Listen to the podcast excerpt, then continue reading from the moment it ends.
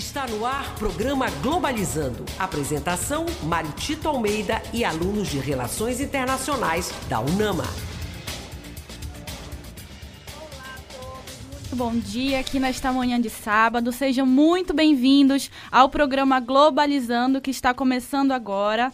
Para você que não conhece, o Globalizando é um projeto de extensão do curso de Relações Internacionais aqui da Universidade da Amazônia. Eu sou Carol Nascimento, internacionalista formada pela UNAMA, e estou aqui para te convidar a participar do nosso programa de hoje, que está sensacional. Mas antes, eu quero também apresentar os acadêmicos, os alunos do curso que também fazem esse programa. Então, eu quero começar dando bom dia para o Iago Cruz. Bom dia, Iago, tudo bem? Bom dia, bom dia, bom dia a todos os ouvintes da Rádio Nama. É, queria agradecer a presença de todos aqui e queria mandar um abraço para a nossa seguidora do Facebook, a Maria Carolina Ribeiro. Obrigada, Iago. Aqui com a gente nos estúdios da Rádio Nama também está a Vitória Vidal. Bom dia, Vitória. Bom dia, Carol. Bom dia a todos os nossos ouvintes. É um prazer estar aqui. Fazia um tempinho que eu não vinha. E eu queria aproveitar para mandar um abraço para o nosso seguidor do Twitter, o Emerson Hellman. E também queria pedir para os nossos seguidores nos seguir no Twitter, arroba pglobalizando.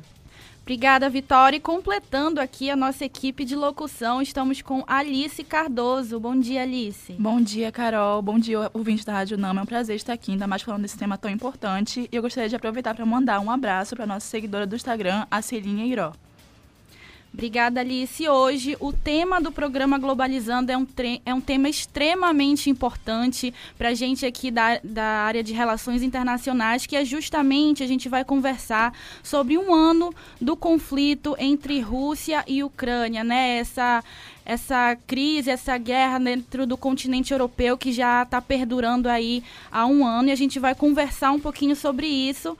E o nosso convidado também super especial que hoje está trocando de cadeira comigo é o professor doutor Mário Tito Almeida, doutor em Relações Internacionais pelo Programa de Pós-Graduação em Relações Internacionais da Universidade de Brasília, mestre em Economia pela Universidade da Amazônia, licenciado em Filosofia pela Universidade Católica de Brasília, bacharel em Teologia pela Universidade Pontifícia Salesiana em Roma, na Itália, graduado em Economia pela Universidade da Amazônia.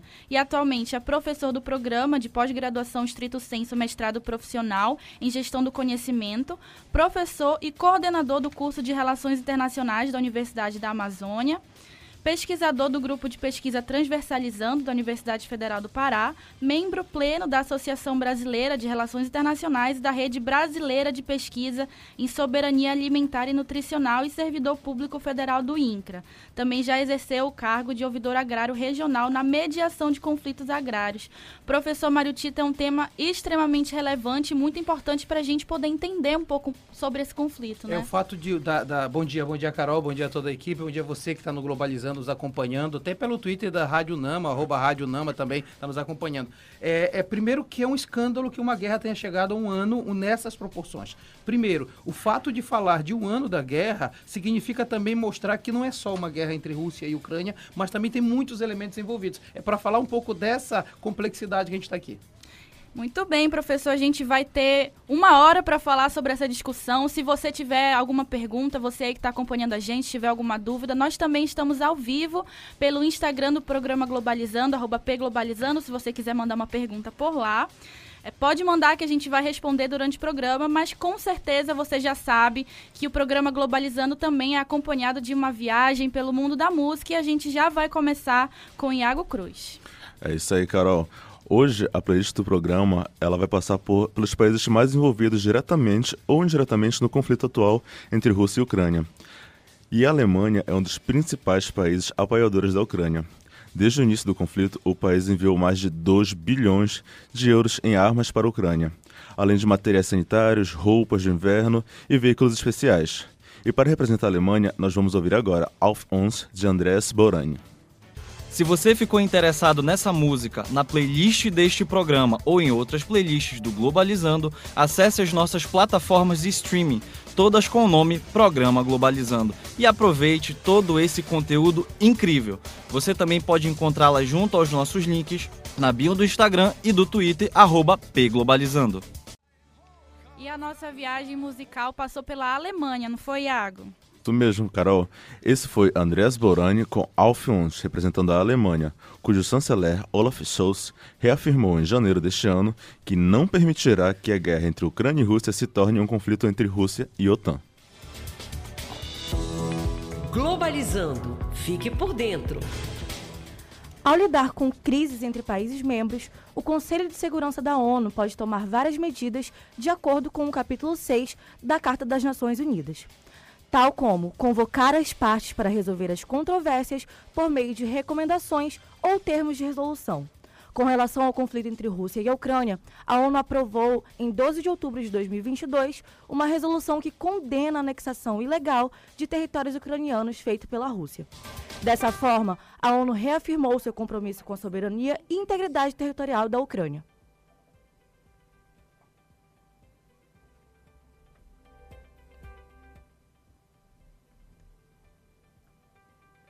Você acompanha agora o Globalizando Entrevista.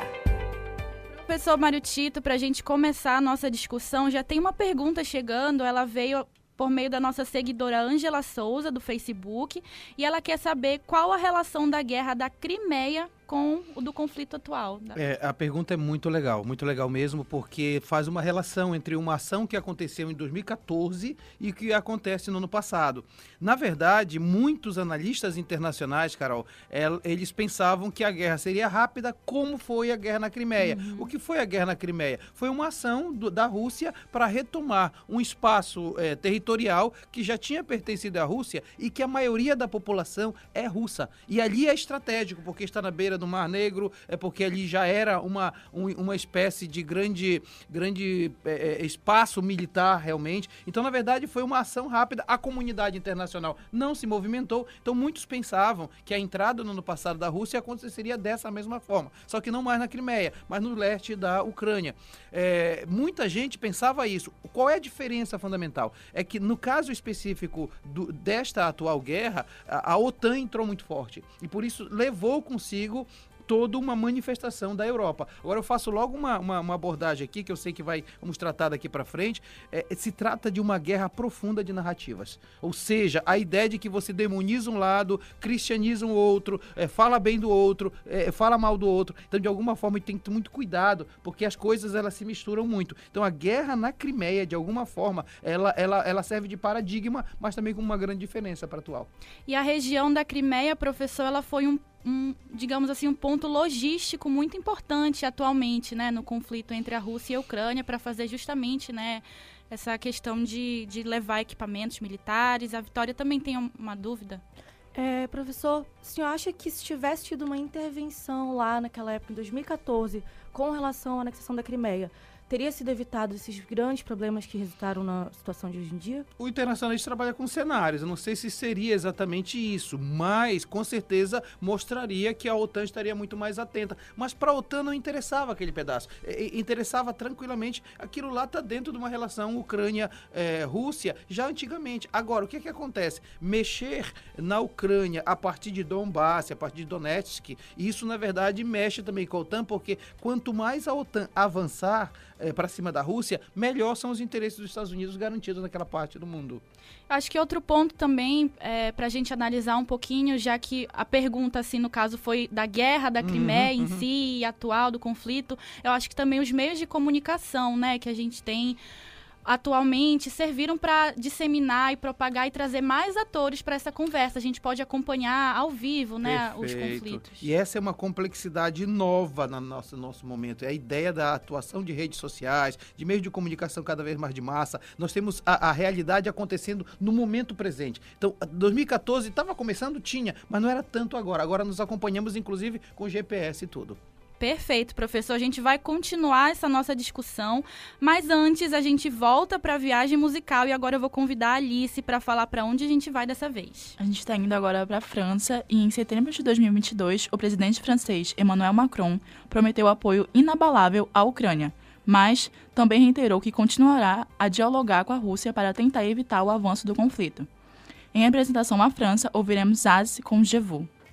Se você ficou interessado nessa música, na playlist deste programa ou em outras playlists do Globalizando, acesse as nossas plataformas de streaming, todas com o nome Programa Globalizando. E aproveite todo esse conteúdo incrível. Você também pode encontrá-la junto aos nossos links na bio do Instagram e do Twitter, arroba pglobalizando.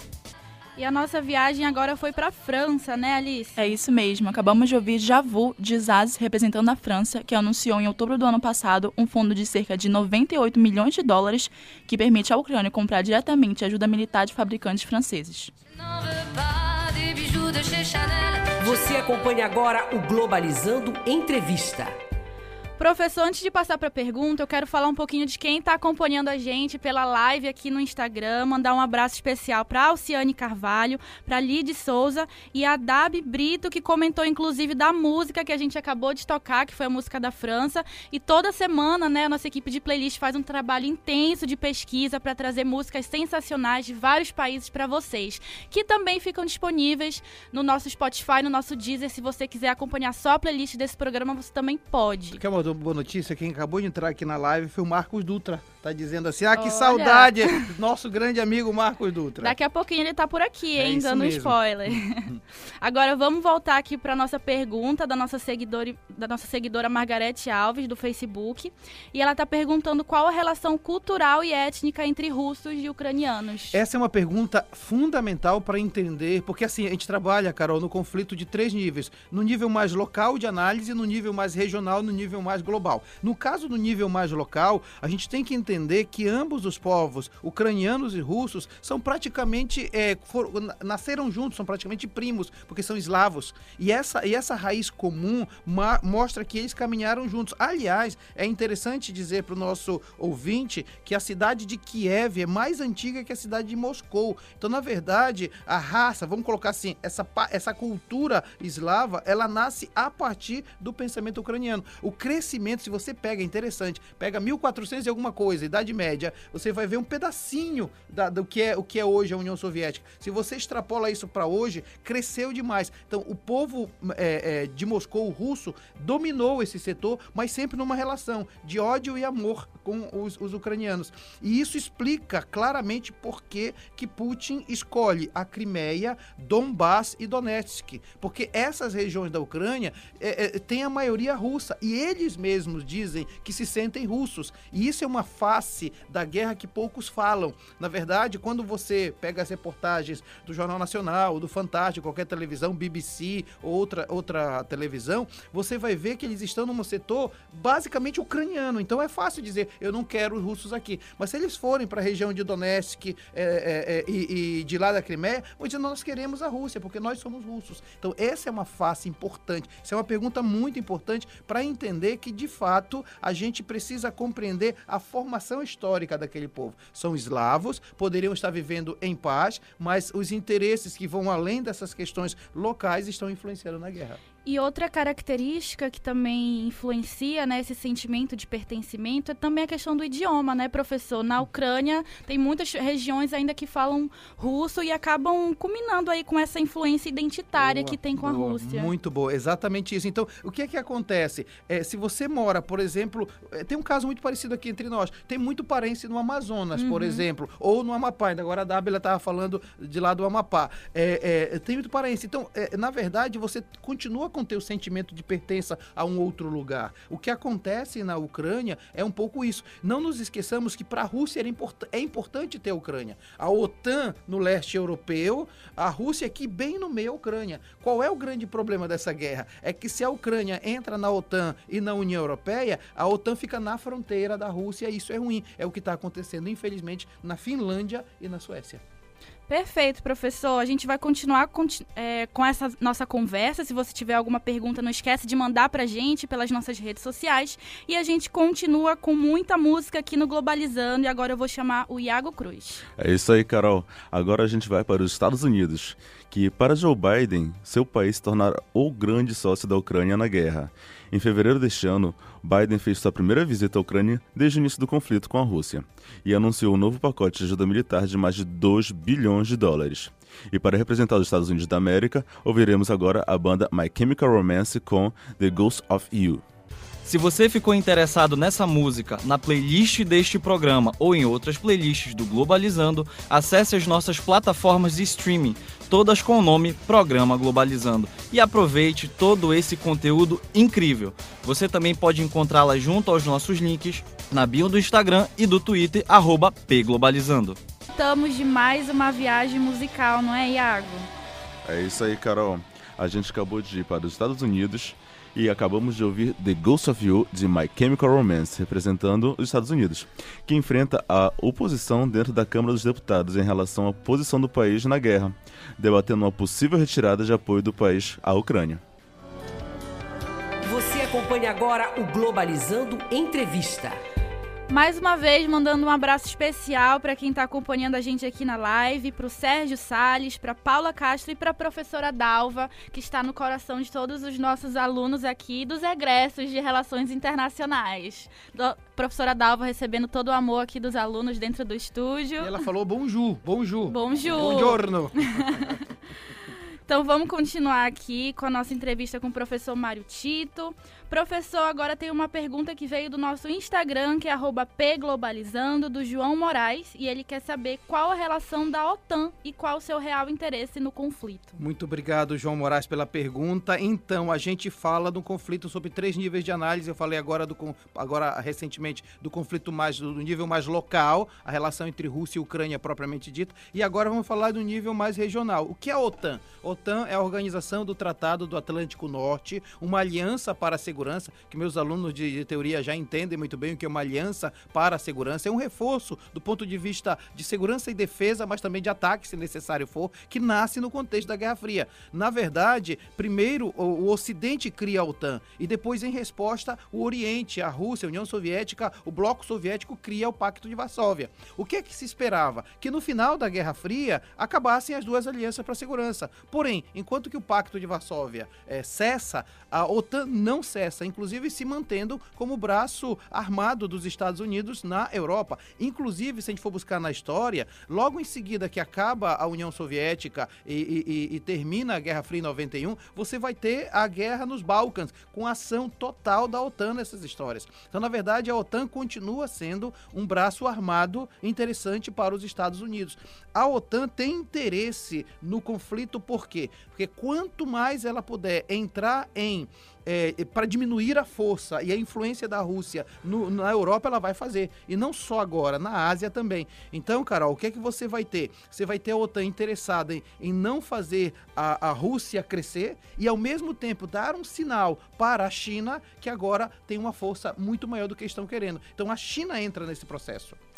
Professor, no, na teoria das relações internacionais existe um conceito. Eu sei que é também, mas não se aplica tanto, mas ao mesmo tempo se aplica, que é o conceito de bandwagon, que é quando um país, né, se alia com outros países dentro de um território de um, de um país concorrente Perfeito. ou inimigo para poder ter uma certa influência dentro da região. Uhum. A OTAN não é um estado, nação, Sim. né, mas acaba sendo também um pouco disso. Sim, e na verdade a OTAN acaba sendo uma aliança dos grandes países e quem entra na OTAN está fazendo bandwagon.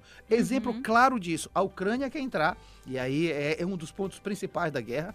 A, a, ontem, a, o parlamento da Finlândia aprovou que a Finlândia entre na OTAN. A Suécia já manifestou interesse em entrar. Ou seja, esses países estão fazendo o bandwagon, ou seja, eles estão se alinhando à locomotiva da OTAN, que por trás tem os Estados Unidos, para se manter aliados nessa perspectiva. Agora, por que, que a Rússia não enfraquece? A Rússia não enfraquece porque do seu lado, indiretamente, tem a China, tem a Turquia e tem a Índia. Então nós estamos olhando para uma nova formação de uma outra aliança. E daqui a pouco, até o final do programa, vamos falar qual é o papel do Brasil nessa história. Vamos falar sim, com certeza.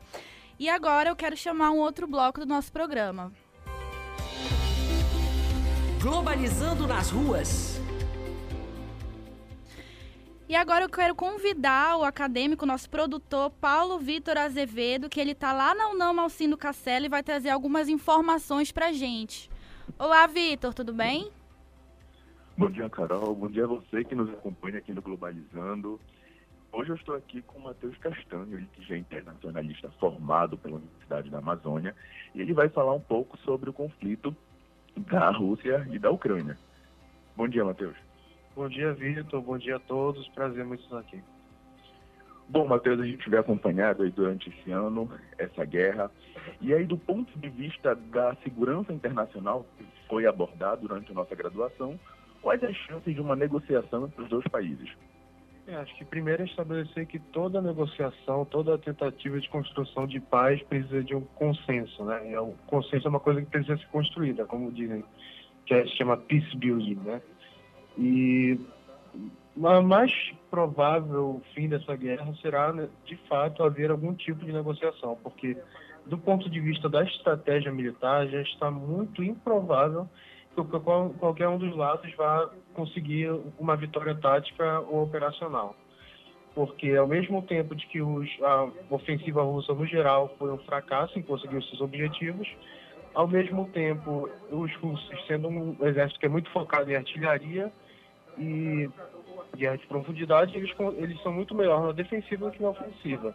E os ucranianos, apesar de terem passado por um processo de modernização muito amplo, desde a primeira anexação da Crimeia em 2014, eles ainda têm muitos problemas acerca de disponibilidade de recrutas para entrar no exército, mesmo com a entrada de voluntários internacionais, eles estão em alto grau de mobilização, e também da questão dos equipamentos, porque mesmo a ajuda ocidental tendo sido bastante intensa, especialmente considerando esses últimos semestres, é, se eu não me engano, tinha uma analista que estava falando que do, dos últimos pacotes de ajuda dos Estados Unidos já foi maior do que todos os pacotes de ajuda do primeiro semestre inteiro de 2022.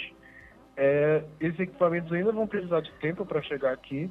Então, tudo uma questão agora de quanto, quanto os dois lados vão conseguir manter as suas posições, manter as suas ofensivas até um lado se exaurir, o que pode demorar bastante tempo para conseguir, mas provavelmente a guerra vai de fato conseguir terminar com algum tipo de negociação. Mas se vocês se lembrarem do, do famoso Johan Galtung, ele fala da provavelmente se a gente for analisar sobre essa perspectiva, a paz na Ucrânia vai ser uma paz negativa, no sentido de que pode muito bem acabar com a violência direta da guerra, mas não vai terminar com as, as causas estruturais da guerra.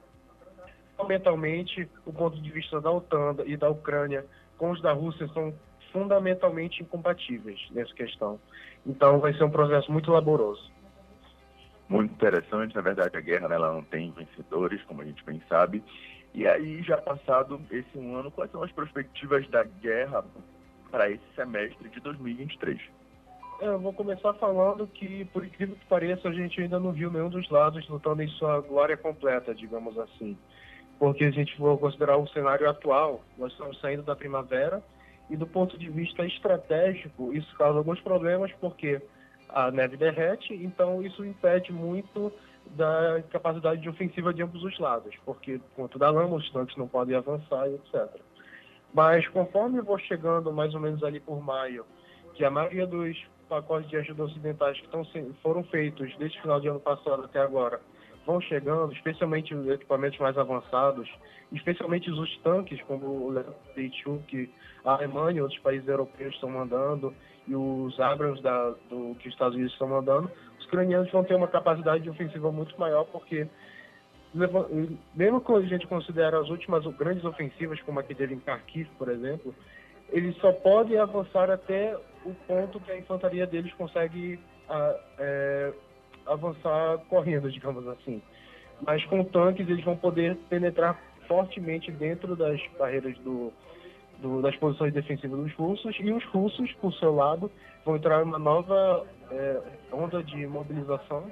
Provavelmente não vai ser, haver uma mobilização geral, a gente está muito esperando isso agora com o aniversário de um ano da guerra, que muita gente estava esperando que o Putin ia fazer isso, que é mobilizar geral a, a população russa e declarar guerra formalmente contra a Ucrânia, mas isso provavelmente não aconteceu.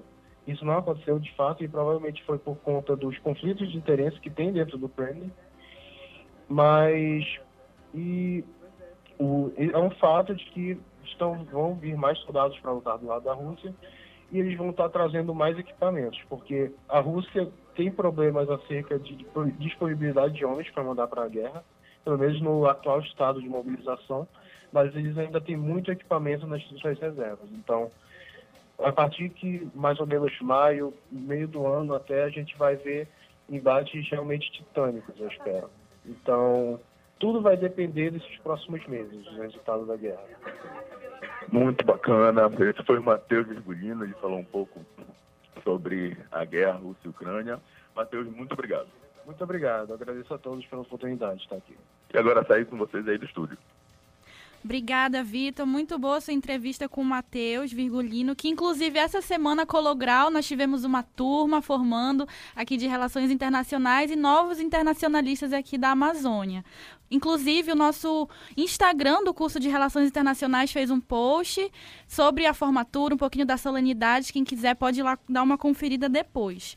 Mas agora a gente vai para mais uma etapa da nossa viagem musical e eu vou chamar a Vitória Vidal.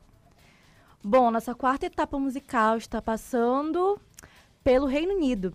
E a nossa notícia de hoje é que o primeiro-ministro britânico garantiu o fornecimento de tanques Challenge 2 e novos sistemas de artilharia à Ucrânia. E dessa forma, o país se torna o primeiro a fornecer tanques de combate de fabricação ocidental à Ucrânia. E para representar o Reino Unido, ouviremos Led Zeppelin com Immigration Song.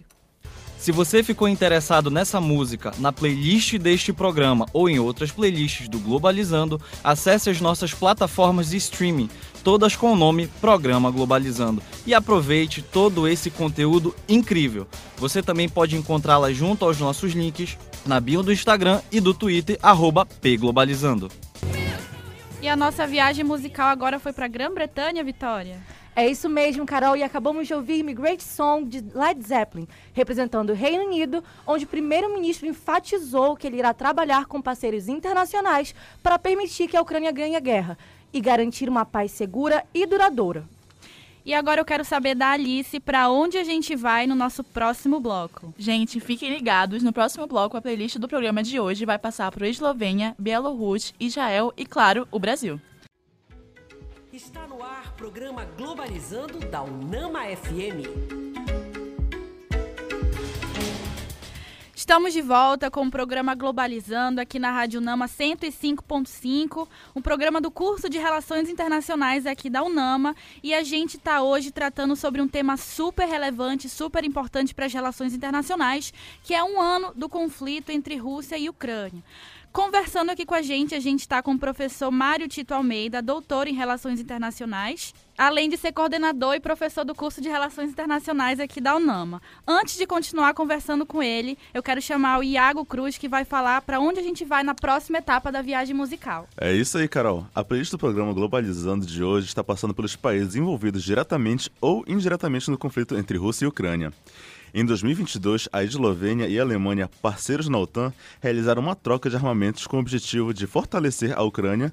O país recebeu 28 tanques de guerra da, Eslovênia, que em troca recebeu 40 caminhões da Alemanha.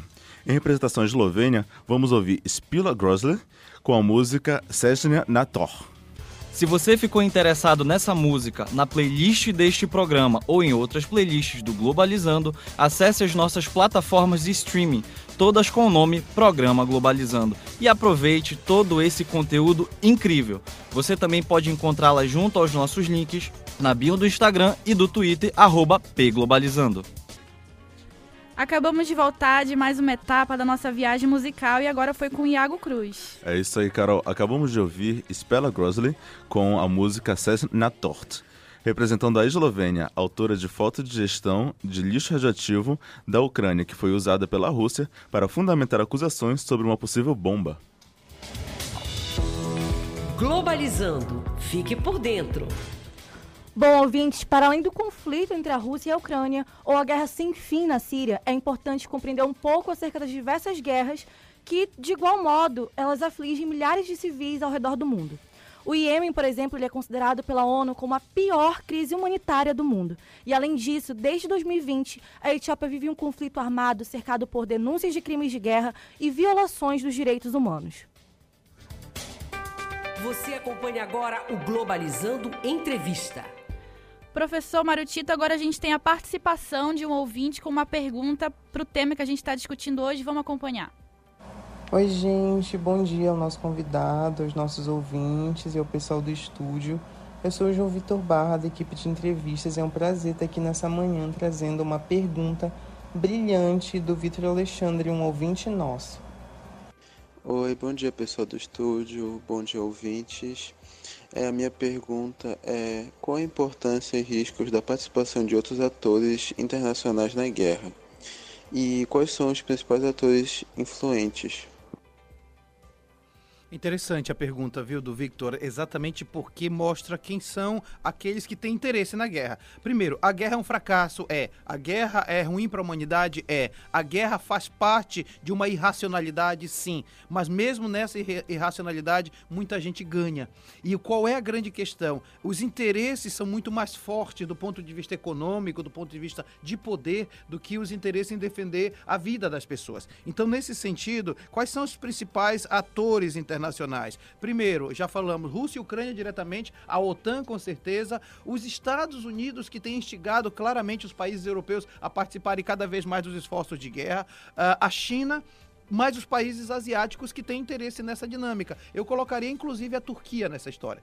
Agora, por que por que, que esses atores são influentes? Exatamente porque nós precisamos jogar a análise para o nível mais superior, que é o nível global. Há sim no horizonte uma disputa da hegemonia é, mundial entre Estados Unidos e China. Cada vez mais a China cresce, seja na questão uh, política quanto econômica e agora na questão uh, a, a armamentista. E por isso é preciso entender esse conflito nessa disputa mais internacional, Carol. Professor, a gente tem uma pergunta chegando ao vivo neste momento pela nossa live aqui no Instagram Instagram, que é o do ADC Correia. Ele fala o seguinte: Bom dia, equipe do Globalizando, para, parabéns pela dedicação. Gostaria de questionar se, uma vez que alguns países do BRICS mantêm uma posição dual em relação à guerra na Ucrânia, se existe riscos reais de deteriora deterioração das relações diplomáticas e retaliações do Ocidente, por assim dizer. Abraços de Portugal. Um abraço para você. Ah, que lindo. Muito obrigado, viu? Você que está participando de Portugal. Tem uma, tem uma questão séria por aí. Eu acabei de falar nessa disputa entre Rússia, entre China e, e Estados Unidos.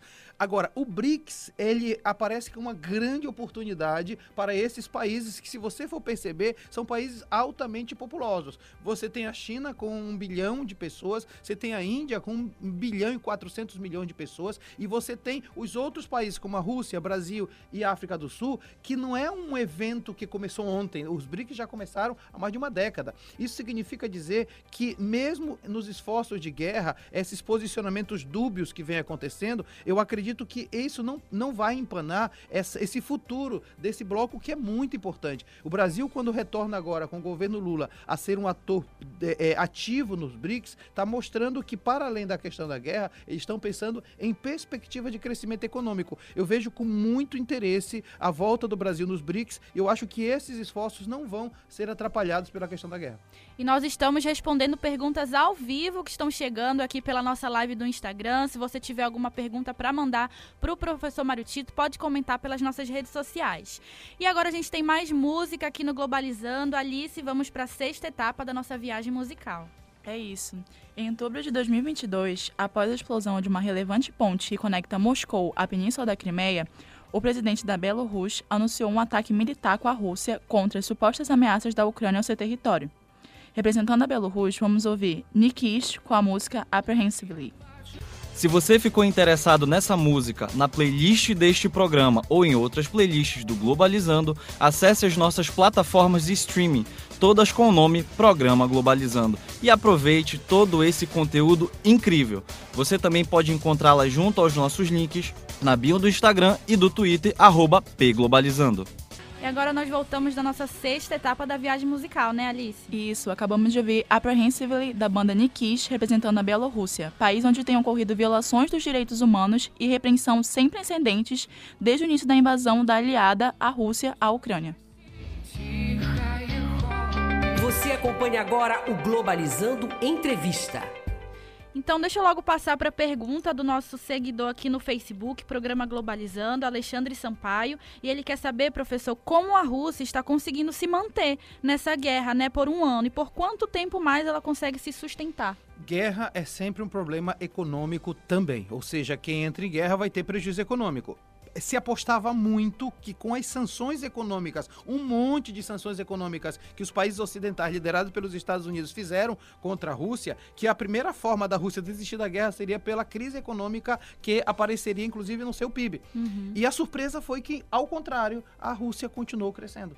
Então, mas isso por quê? E aí vem uma explicação. É porque Turquia, Índia e China continuaram sustentando os esforços econômicos da Rússia. Então, por esse, por esse viés, a Rússia não vai desistir da guerra. Essa é a primeira, primeira coisa. Segundo, por quanto tempo isso vai conseguir se sustentar? O Matheus ainda agora já falou. Nós estamos saindo do inverno, entrando na primavera e lá fica muito difícil deslocar-se. Nós não conhecemos a questão da neve aqui, né? Mas quando a neve ela, ela começa a se dissolver, cria uma lama. Então, o, o transporte fica muito difícil, especialmente para tanques de guerra e coisa parecida. Não nos esqueçamos que a Rússia já já ganhou muitas guerras por causa desse, desse contexto de inverno e primavera. Então, nesse sentido, eu acho que, do ponto de vista é, do cenário, há uma possibilidade forte dessa guerra ainda se arrastar. Às vezes de maneira mais branda, às vezes de maneira mais forte. Tomara que não chegue ao que está acontecendo na Síria, por exemplo. São 12 anos de uma guerra que não acaba nunca. Eu acho que efetivamente ela não vai demorar tanto, mas por outro lado, é, para sair desse atoleiro, literalmente, vai precisar que, as pessoas, que os países sentem numa mesa para começar a conversar sobre paz. Eu gostaria de lhe perguntar, você estava falando agora sobre como essa é uma guerra de narrativas Sim. e há uns dois dias saiu uma notícia dizendo que a Rússia anunciou que morreram mais de 150 mil soldados russos. Ah, desculpa, a Ucrânia anunciou. Mas a, o número que vem da Rússia são de 20 mil soldados, então há essa discrepância. Além disso, eu queria que o senhor comentasse também, é, porque a Rússia tem o maior poder bélico nuclear do mundo. E a questão do fato de estar demorando tanto a guerra, isso não enfraqueceria o país? Boa, boa colocação. Primeiro, números. Números são realmente manipuláveis totalmente. Porque quando você diz são 50, 150 mil soldados russos mortos, isso está dizendo eu estou ganhando a guerra. E ao mesmo tempo eu estou com 20 só mortos, eu estou ganhando a guerra. Então a gente precisa pegar esses números com muita atenção, ler vários jornais, não só um, vários, para entender essa questão. É porque é uma narrativa, né? E segundo, há sim a possibilidade de enfraquecimento. Não é à, à toa que do outro lado também há um esforço de guerra. Então, agora o, o Iago falou, a Eslovênia cedeu tantos tanques de guerra. A, o chanceler a, a alemão veio no Brasil pedir para o Lula dar munição. O Lula disse não, essa não é minha guerra. Então há um sim um esforço para que ambos os lados tenham reforço na munição. E vocês estão estudando teoria é, contemporânea sabe o quanto é importante esse poder força, né? Perfeito, professor. Daqui a pouquinho a gente vai continuar discutindo mais sobre o tema, mas agora eu quero chamar o Iago, que ele vai levar a gente para a nossa sétima etapa da viagem musical de hoje. É isso aí, Carol. A guerra na Ucrânia colocou o governo israelense em um dilema devido às suas boas relações com ambos os países. Por conta de sua dependência militar com os Estados Unidos e da ajuda diplomática da Rússia com relação à Síria. Então, em representação a Israel, ouviremos agora Stax and Bell El com a música Stan. Se você ficou interessado nessa música, na playlist deste programa ou em outras playlists do Globalizando, acesse as nossas plataformas de streaming, todas com o nome Programa Globalizando, e aproveite todo esse conteúdo incrível. Você também pode encontrá-la junto aos nossos links na bio do Instagram e do Twitter, pglobalizando. E a nossa viagem musical acabou de passar por Israel e Água. É isso aí, Carol. Acabamos de ouvir Stan, de Static, Static and Bell. Uh representando Israel, que após certa hesitação em posicionar-se definiu seu apoio à Ucrânia, quando se uniu à resolução da ONU agressão contra a Ucrânia, oferecendo ajuda humanitária. Globalizando apresenta Site Internacional da Amazônia. E agora chegou o momento de saber um pouquinho mais o que é está rolando pelo site Internacional da Amazônia, que é um outro projeto de extensão aqui do nosso curso de Relações Internacionais. Então eu queria convidar o Tiago Caleron, membro do Internacional da Amazônia, para poder contar um para gente. Oi, Tiago, bom dia, tudo bem? Olá, bom dia, tudo bem? Estamos escutando direitinho? Estamos sim, pode falar. ok. É, bom, como de costume, sempre somos convidados aí no, na rádio para poder falar sobre a programação da próxima semana aí do site. E, bom, irei dizer aos senhores e aos telespectadores, no caso, é, sobre os próximos artigos da próxima semana. Bom, no dia 6 de março, teremos o artigo com o título O Petróleo como Recurso Energético Estratégico no Jogo de Xadrez da Política Mundial, o qual será produzido pela autora Giovanna Maia, acadêmica do terceiro semestre de Relações Internacionais da UNAMA. Na quarta-feira, dia 8 de março, teremos o artigo com o seguinte título: Mulheres, Resistência e Protagonismo na Diplomacia Brasileira, que será produzido pela autora Stephanie Campolungo, acadêmica do quinto semestre de Relações Internacionais da UNAMA. Por fim, na sexta-feira, no dia 10 de março, o artigo terá como tema Perspectivas Contemporâneas da Relação entre Brasil e Portugal, que será produzido pela acadêmica do terceiro semestre, Luciana Vasconcelos. Estes são os artigos da próxima semana do site internacional da Amazônia. Tiago, conta pra gente agora como que quem tá ouvindo a gente faz para poder acessar todo esse conteúdo que o site produz. Claro, sempre um prazer. Bom, por tratar-se de um site, existe um link disponibilizado na internet. O link é www.internacionaldamazônia.com. As nossas principais redes sociais são o Twitter, que é o arroba Inter da Amazônia, o nosso Instagram, que é o Inter da Amazônia, e por fim o nosso Facebook, que é o nome completo do site, o Internacional da Amazônia. Essas são as nossas principais redes sociais, do site, no caso. Tiago, muito obrigada pela sua participação aqui no Globalizando e parabéns por todo o trabalho que você vem aí desempenhando no site internacional da Amazônia. Eu que agradeço mais uma vez o convite, é sempre um prazer. Muito obrigado a todos e até a próxima semana. Até mais, Tiago. Agora a gente vai para um outro quadro do nosso programa. Você acompanha agora o Globalizando Entrevista. Professor Mário Tito tem uma pergunta muito interessante aqui chegando pelo nosso Instagram, que é o arroba Globalizando, da Débora Magalhães. E ela pergunta o seguinte: a mídia tem noticiado as tentativas do presidente Lula de fazer um acordo de paz entre os países. Existe de fato essa possibilidade? E a sua abordagem de mediação é interessante? É, inter... é muito interessante porque o Brasil retoma não só o protagonismo diplomático, como também coloca em prática aquilo que a Constituição Federal de 88 define no seu artigo 4 Ou seja, ela, ela diz que o Brasil vai se pautar pela mediação de conflitos nas suas relações internacionais. Então, na verdade, primeiro, ela está colocando em prática aquilo que já é um documento legal da própria Constituição brasileira. Depois, o, o professor Dalvison Nunes, que de vez em quando participa, o Dalvison Lopes, que participa de vez em quando aqui do Globalizando, da UFMG, ele escreveu um artigo muito interessante ontem que fala exatamente elogiando a brasileira da guerra na Ucrânia. Ao contrário do que se pensava, o Brasil, a, além de proporcionar uma possibilidade de paz, ele se posiciona contra a guerra. As pessoas às vezes dizem, ah, mas o, o Brasil de um lado quer fazer mediação de conflito, propor paz, mas ele vota a favor da Ucrânia na ONU. Não é que ele votou a favor da Ucrânia na ONU, ele votou pelo cessar-fogo da guerra. E isso é melhor de todos os posicionamentos. Isso cacifa o Brasil para ser um player importante na discussão de a proposta de paz. Agora, essa proposta de paz não é necessariamente uma proposta fácil de acontecer, porque uma das possibilidades que a Rússia está querendo dizer, tá bom, eu paro de guerrear, mas Donbass e Donetsk é minha, e a Crimeia também. Então, isso leva a uma necessidade muito grande de ter bons interlocutores. Esse professor, a gente acabou de receber uma pergunta aqui da Rose Pismel.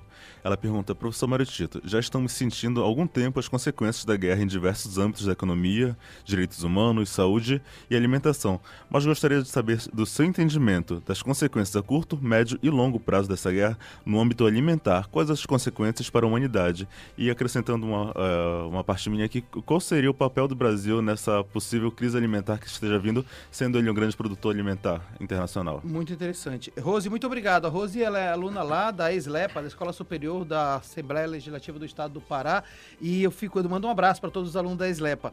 É importante entender que uma guerra ela quebra os fluxos é, de, de comércio internacional e especialmente para a Ucrânia, que tem o trigo como grande produto de, de, de exportação deles. O Brasil, inclusive, importava é, trigo, precisa importar trigo porque ele não produz o suficiente para o seu consumo. Então, isso mexe com toda a cadeia produtiva, sem contar uma outra necessidade brasileira com relação a essa guerra, que é o fertilizante, que é produzido pela Rússia. Então, para que você tenha produtividade no campo, do ponto de vista do agronegócio, precisa-se de fertilizante. E aí você precisa importar esse fertilizante. O Brasil se coloca, de um lado, muito, muito é, do ponto de vista da sua produção, abre uma possibilidade de mercado, como você perguntou, ou seja, a possibilidade de exportar alimentos, mas por outro lado, ele também sofre as consequências porque não tem os subsídios necessários para a produção é, no âmbito internacional. Eu diria que, por outro lado, há uma discussão muito forte. Será que o Brasil deveria depender do agronegócio para garantir a sua produção de alimentos no, na, na, internamente? Eu acho que nós temos que centrar muito mais na agricultura familiar e na soberania alimentar. Perfeito, professor Mário Tito. E agora Globalizando está quase no fim, mas antes eu quero chamar a Vitória para nossa última etapa da viagem musical de hoje. a nossa oitava etapa musical de hoje está vindo para o Brasil, como sempre. É, e a embaixatriz ucraniana na, no Brasil, Fabiana Tonenko, disse que a neutralidade do Brasil durante o ano de 2022 foi um obstáculo à acolhida de, de refugiados ucranianos que fugiam da guerra contra a Rússia. Em representação ao Brasil, ouviremos Brasil vai ensinar o mundo de Cazuza. Se você ficou interessado nessa música, na playlist deste programa ou em outras playlists do Globalizando, acesse as nossas plataformas de streaming, todas com o nome Programa Globalizando, e aproveite todo esse conteúdo incrível. Você também pode encontrá-la junto aos nossos links na bio do Instagram e do Twitter, pglobalizando. E passamos agora pela nossa última etapa da viagem musical e a gente veio pro Brasil de volta, né, Vitória? É isso aí, Carol. Acabamos de ouvir Cazuza com o Brasil vai ensinar o mundo, representando esse país que no ano de 2023, com a presidência de Lula, defendeu um grupo de países sem envolvimento na guerra, incluindo o Brasil, que promova negociações de paz entre as duas nações.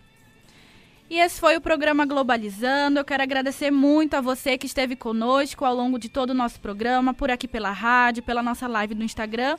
Eu sou Carol Nascimento, internacionalista formada pela UNAMA, e quero agradecer muitíssimo a presença do nosso convidado especial que deixou sentar na cadeira dele hoje, professor Mário Tito Almeida. Muito e, obrigada. E é sempre um prazer ter você na condução do programa, Carol. Você está há um, muito tempo, há bastante tempo, da frente do Globalizando e saber que é, é isso faz com que a gente faça eh, transformação de conteúdo trabalhado em sala de aula, levando para a grande comunidade. Isso é um verdadeiro projeto de extensão do curso. Muito obrigado. Obrigada, professor, pela sua sutileza e falar que eu já estou bem velha aqui no Globalizando. Quero agradecer também a quem fez perguntas para gente, a Ângela Souza, Margarete Alves, João Moraes, Vitor Alexandre, Débora Magalhães e Alexandre Sampaio. Na locução comigo também esteve Alice Cardoso, que faz parte da equipe de playlist aqui do Globalizando. Obrigada, Carol. Foi um prazer estar aqui, ainda mais participando desse programa tão importante. E eu queria convidar os nossos ouvintes a não perder o programa da semana que vem. O tema é Perspectivas Contemporâneas da Relação entre Brasil e Portugal. E olha quem vai estar com a gente é vice-cônsul de Portugal aqui em Belém, a doutora Maria Fernanda Imperdível. Comigo também esteve Vitória Vidal, que é parte da equipe de externas daqui do Globalizando. Obrigada, Vitória. Obrigada, Carol. Obrigada, Maritito. Obrigada a todos os nossos ouvintes. Eu queria pedir para que vocês seguissem e acompanhassem o programa Globalizando no Facebook, Programa Globalizando, e no Twitter e no Instagram, arroba pglobalizando. E além disso, também esteve Iago Cruz, que faz parte da equipe de mídias aqui do Globalizando. Iago, muito obrigada. Eu que agradeço, Carol, agradeço ao professor Maritito pela grande aula que a gente teve aqui hoje. E quero lembrar a todos os nossos ouvintes, todos os nossos seguidores, que o programa Globalizando ficará disponível a partir de segunda-feira em formato de podcast no YouTube, Spotify, Deezer, Google Podcast e Apple Podcast, todos com o nome Programa Globalizando. Aqui no estúdio também esteve Camila Neres na direção do estúdio e Lucas Patrick no cronômetro. Quero também avisar que esta terça nós vamos ter uma live falando sobre mulheres resistência e protagonismo na Amazônia por meio do Facebook.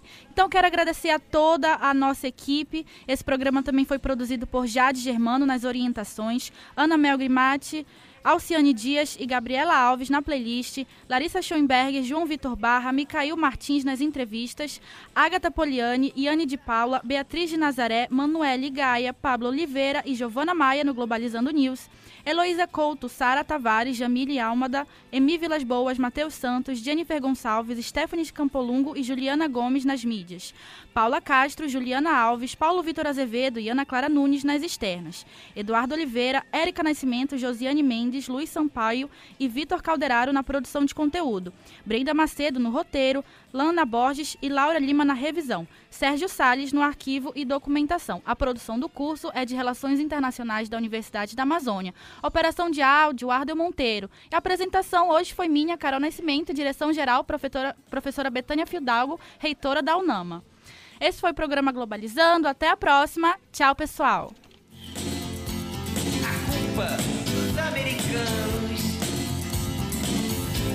O Brasil vai ensinar o mundo convivência entre as raças